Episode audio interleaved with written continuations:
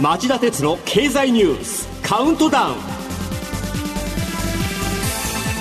皆さんこんにちは。番組アンカー経済ジャーナリストの町田鉄です。こんにちは。番組アシスタントの杉浦舞です今日も新型コロナ対策をして放送します、えー、今週は石油の時代が終わろうとしてるんだなって実感させられるニュースが相次ぎました。一つ目は複数の環境保護団体が起こした訴訟でオランダ・ハーグの地方裁判所が水曜日石油メジャーのロイヤルダッチシェルに対し CO2 二酸化炭素の排出量を2030年までに2019年に比べ45%削減するよう命じる判決を出したというニュースです。裁判所が企業に温暖化ガス削減の具体的な数値目標を課すのは異例中の異例です、うん。そしてもう一つはやはり水曜日。毎年のように ESG 関連の株主提案を否認してきたアメリカエクソンモービルの株主総会です。わずか0.02%しか株式を保有していない投資会社が他の多くの賛同を得て物言う取締役2人の選任に成功しました。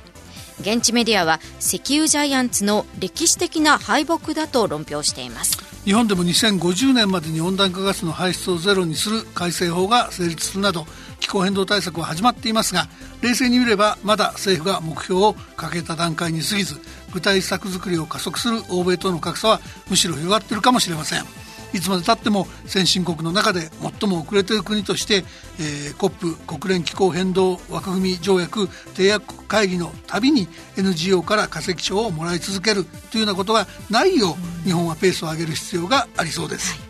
それでは今日も僕が選んだ重要な政治経済ニュースをカウントダウン方式でお伝えします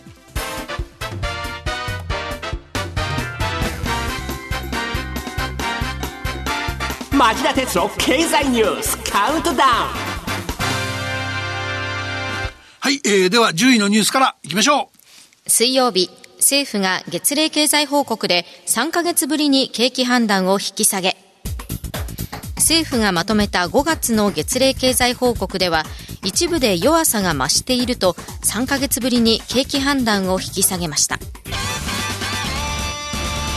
アメリカや中国がコロナの抑え込みに成功したおかげで輸出は増え、電子部品やデバイスといった製造業の生産も持ち直しています。しかし、サービス支出を中心に消費の落ち込みが止まらないんです。3度目の緊急事態宣言の発令やワクチン接種の遅れが経済の足を引っ張ったことを裏付けた格好になっています。続いては第9位のニュースです。水曜日、台湾の蔡英文総統、中国がワクチンの確保を妨害していると非難。新型コロナウイルスの感染が拡大する台湾で蔡英文総統が所属政党の会議でワクチン確保が進まないのは中国の妨害があるからだと主張しました。中国企業がドイツ製ワクチンの中華圏の独占代理店になり台湾に入らなくなったとしています。えー、第8位のニュースはこれです。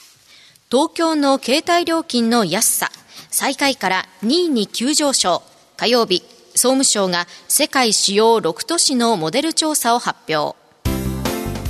調査は各都市のシェア首位の携帯会社を対象に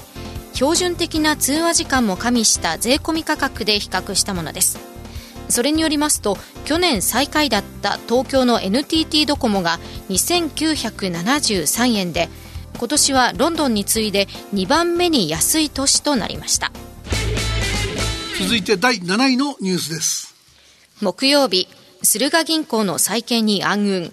野島が資本業務提携解消の協議を申し入れ。新聞報道によりますと家電量販店の野島が駿河銀行に対し資本業務提携の解消を申し入れました。野島は不適切融資に揺れた駿河の再建を支援してきましたが取締役人事案をめぐり対立が起きた模様です。はいどんどん行きましょう。第6位のニュースです。ベラルーシが旅客機を強制着陸させ反体制派の乗客を拘束。EU は制裁を打ち出す。日曜日ギリシャからリトアニアに向かう旅客機が戦闘機の誘導でベラルーシの空港に強制着陸させられ反体制派メディアの創設者が治安部隊に拘束されました。欧米諸国は国家的ハイジャックだと厳しく批判。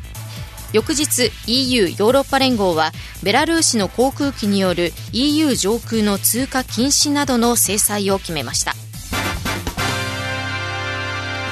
えー、今週ヨーロッパ最大のニュースはこれでした。はい、EU の制裁のほか、欧米8カ国も非難声明を出しています。一方、日本政府は加藤官房長官が月曜日の記者会見で慎重に事実関係を確認中だと述べるにとどまりました。僕が取材すると日本政府の姿勢は人権を軽視する煮え切らない国というイメージを植え付けてしまったようです。はい西ヨーロッパ諸国と違い、新疆ウイグル自治区の人権問題などでも日本が未だに制裁に踏み切っていないし、コロナ対策絡みで永住権を持つ外国人の入国で日本人と差を設けたりしてきたからです。価値観の面から同盟国とは言えないというムードが高まっているとも言われます。ドイツでは未だに緊急事態宣言を発令しているのに東京オリンピックを開催しようとするのは選手の感染リスクと人権を無視する行為だとして主要メディアがドイツ政府に開催中止を勧告すべきだといった論調まであるっていうんですね、うん、そういった海外のメディアの報道や発言を聞きますと東京オリンピックの開催に関しては本当に突き進んでいっていいのかここ数日私もやきもきしています。うん。まあやきもきする人の気持ちはよく理解できますよね。で独自の冷静な外交姿勢を維持すること自体は大切なんですが、ヨーロッパではリベラルな考えが勢いを増してます。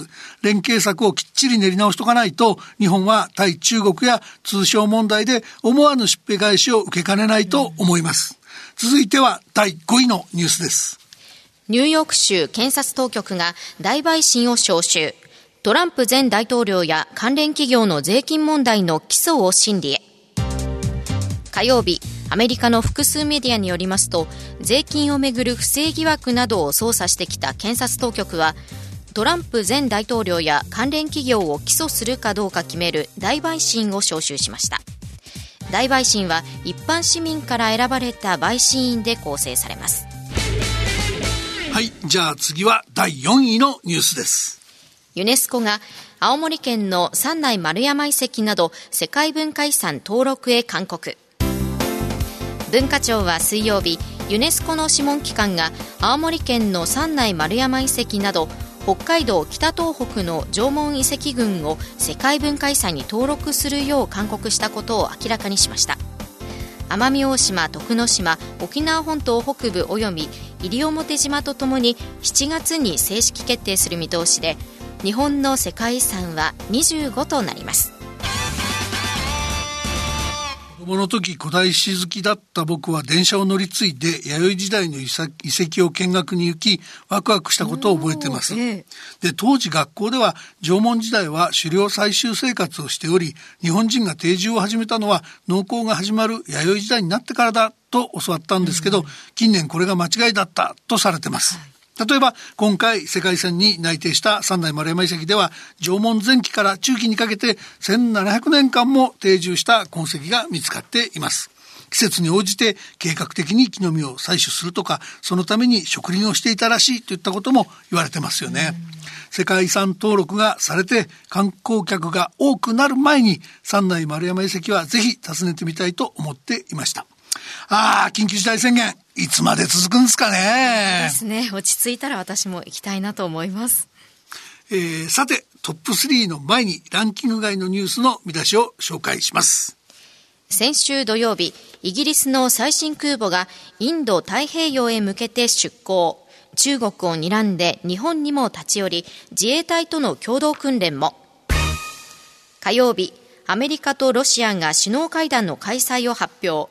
6月の G7 サミット NATO 首脳会議に続く重要会談に水曜日アメリカのアマゾンが動画コンテンツ強化へ007シリーズの MGM の買収を発表まあ、世界本当に目ま目まぐるしく動いてますよね。ですね。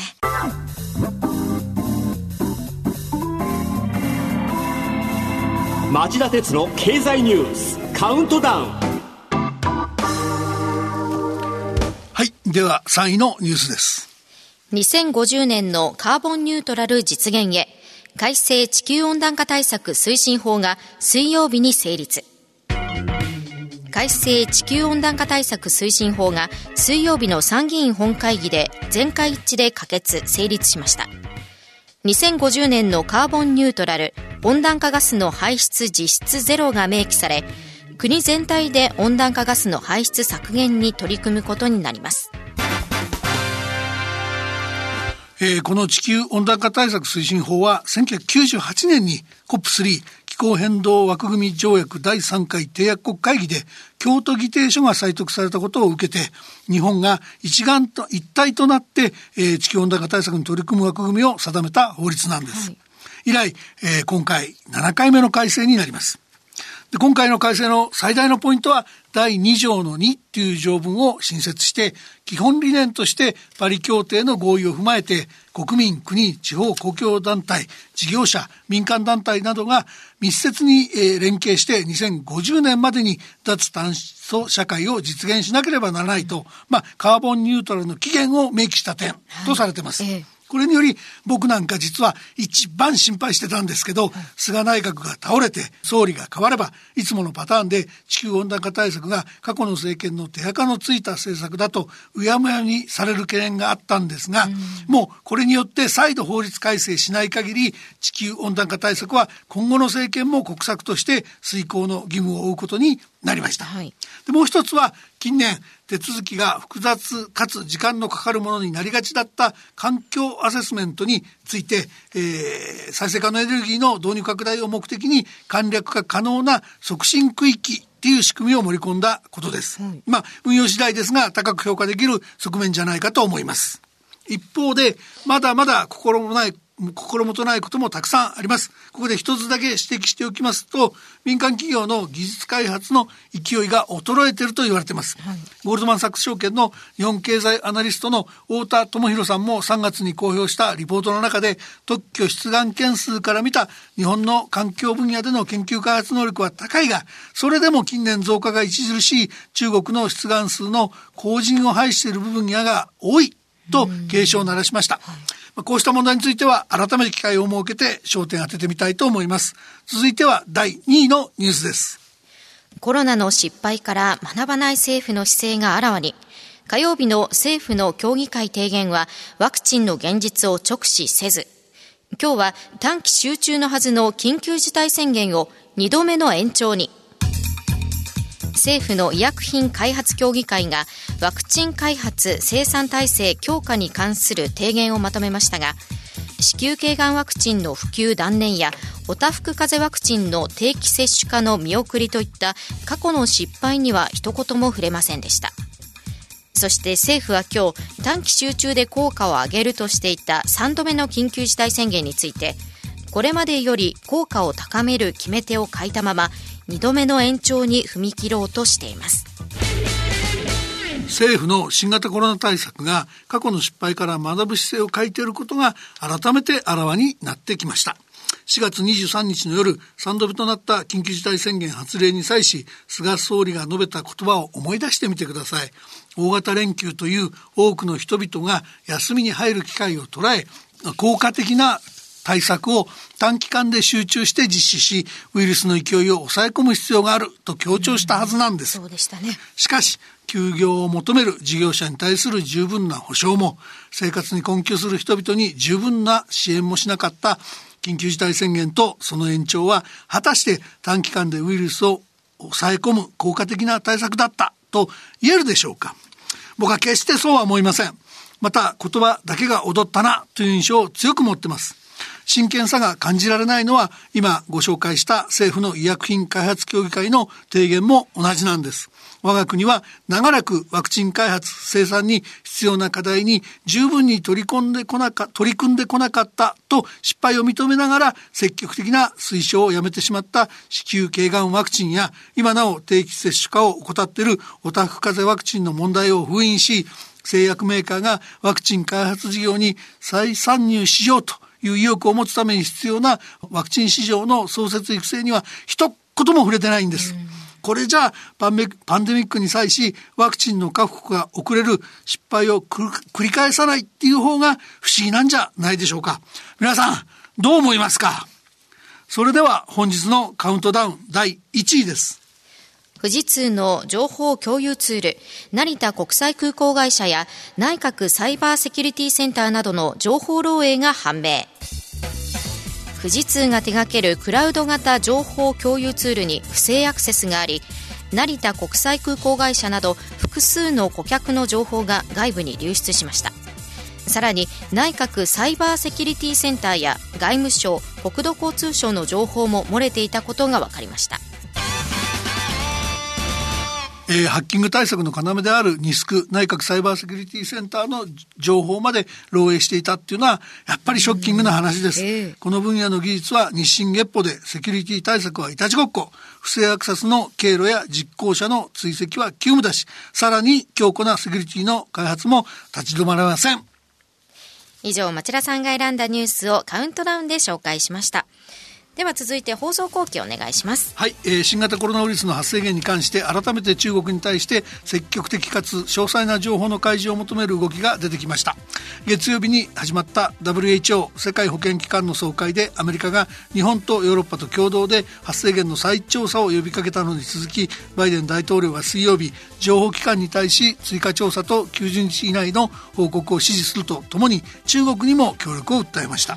この問題では WHO が3月にまとめた報告書で具体的な経路が分からず、えー、動物から感染した可能性が高いとしたものの、えー、し、えー、中国科学院の武漢ウイルス研究所からの流出説には否定的な見方を示したんですがまあまあうやめになりかけたわけですよね。しかしバイデン大統領は流出説も否定できないとしています。また一連の動きに先立ちアメリカの経済誌が武漢のウイルス研究所の研究所研究者3人が一昨年11月の段階で病院での治療が必要になるほど体調を崩していたことが未公開のアメリカの情報機関の報告書で明らかになったと報じました。まあいずれにせよ次のパンデミックを抑えるためにはこの発生源の解明はぜひともやり遂げてほしい課題です。以上放送後期でした。さあ町田さんと私杉浦が出演している3つの番組を合わせた公式ツイッター町田鉄の深堀三兄弟。皆さんぜひ検索してフォローしてください。そしてこの後5時35分からの町田鉄の経済ニュース深掘りは展望バイデン政権による中国デカップリング政策の実現度日本の選択肢は制限されるのかと題して笹川平和財団上席研究員の渡辺恒夫さんにお話を伺います。それではさようなら。